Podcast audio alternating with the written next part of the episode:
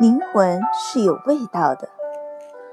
日本人的礼仪虽然精致周全，却无法让人如此愉悦。而且我已经听一些外国人说讨厌它，因为它可以被称作是一种排演过的礼仪，像在戏剧中用心学会的礼仪一样。这与直接发自内心的、自然而然的礼仪不同。事实上，日本的礼仪就像一朵没有芬芳的花，而真正有礼貌的中国人的礼仪有一种芳香，一种名贵油膏的香味，由心而发。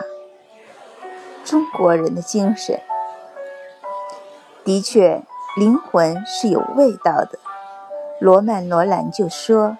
幸福是一种灵魂的香味，是一颗歌唱的心的和声，而灵魂的最美音乐是慈悲。